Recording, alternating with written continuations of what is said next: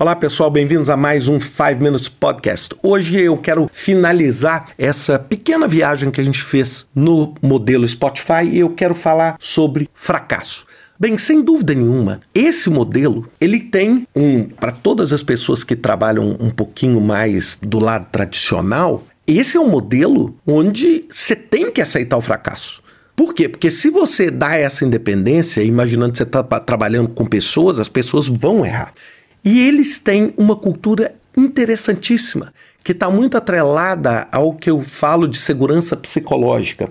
Eles falam o seguinte: fale rápido e aprenda rápido. Então, ou seja, falhar é parte do processo. Eles até têm uma coisa assim, eu falo assim, que para mim me assusta um pouco é eles celebram o fracasso. Eu talvez eu ainda não esteja tão preparado psicologicamente para sair comemorando o fracasso, mas eu entendi a lógica deles de assim, o fracasso é uma parte natural. Então vocês têm squads dentro do Spotify, onde eles têm o muro do fracasso. O que eles querem é o seguinte: fracassar ou falhar é parte do negócio. O importante é que você aprenda com aquilo. O problema é que se você falhar e não aprender, aí você tem um trabalho. Bem, agora imagina o seguinte: se você está tão suscetível a um ambiente de falha, o que, que você tem que fazer? Você tem que controlar o tamanho do dano, porque imagina se alguém falha e tira o Spotify do ar por uma semana sem faturamento, ou seja, pode ser um, um, uma coisa traumática. Ou não imagine que você é o Spotify, mas você é um órgão de desenvolvimento de software para sistema de defesa. Aí você chega e fala assim, poxa, eu só falhei e mandei um míssil para um lugar errado. Bem, você tem que limitar o tamanho do dano. E como que eles limitam esse tamanho do dano? Eles usam o conceito de Lean Startup onde eles pegam uma ideia, produzem uma narrativa e um protótipo e eles criam um MVP, é um, o produto mínimo viável, ou o que eles falam, o produto minimamente amável.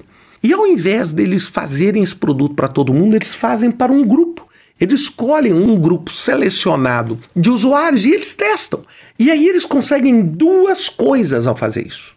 Primeiro, ver se tem algum bug, se tem alguma falha e ao mesmo tempo ver se aquela aquela funcionalidade é uma funcionalidade que agregou valor para o cliente ou não. E se ela não agregou, você já mata ela ali. Ou seja, você não interrompe um ciclo gigante para produzir uma coisa que ninguém está interessado em consumir. Então você produz um processo mais rápido e, se esse processo tiver algum erro, alguma falha, você prejudica um grupo pequeno de pessoas uma determinada funcionalidade, ao invés de fazer um Big Bang e simplesmente jogar tudo no chão. Então esse é o conceito que eles usam. Então eles combinaram esse conceito de falhar rápido e aprender rápido com o conceito de Lean Startup onde eles desenvolveram uma capacidade muito mais alta de recuperar ao risco do que de evitar o risco. Ou seja, o risco faz parte natural do processo. Bem, gente, esse é um pouco do modelo do Spotify. Esse modelo não é documentado, ele não é um standard, mas ele essa é uma forma que o Spotify administra e gerencia o ambiente. E o que eu queria colocar como uma mensagem final, e para mim o ponto mais importante dessa série, é você entender que dentro da sua organização você pode ter o Minha Empresa Model.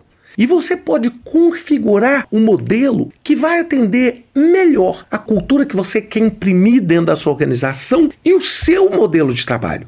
Eu não estou dizendo que você deve pegar esse modelo do Spotify e implementar em tudo, porque pode ser que ele não funcione. Mas existem várias características desse modelo que podem beneficiar você. E o mais importante, e para mim o mais louvável desse modelo, é que você viu, num exemplo extremamente bem sucedido, que é o caso do Spotify, que as pessoas não precisam achar que aquele one size fits all, que você tem que ter um processo e que você tem que respeitar aquele processo. Não. Você tem que entender qual o processo que resolve o seu problema. E o Spotify criou um processo que resolve o problema dele. Criou uma estrutura que resolve e tem sido extremamente bem sucedida. Bem, pessoal, espero que vocês tenham gostado desse modelo. Lógico, Lembrem-se que ele não vai servir em todos os casos, em todos os momentos, mas ele pode ser extremamente útil para vocês que querem implantar um modelo de trabalho mais ágil. Um grande abraço para vocês, até semana que vem com mais um 5 Minutes Podcast.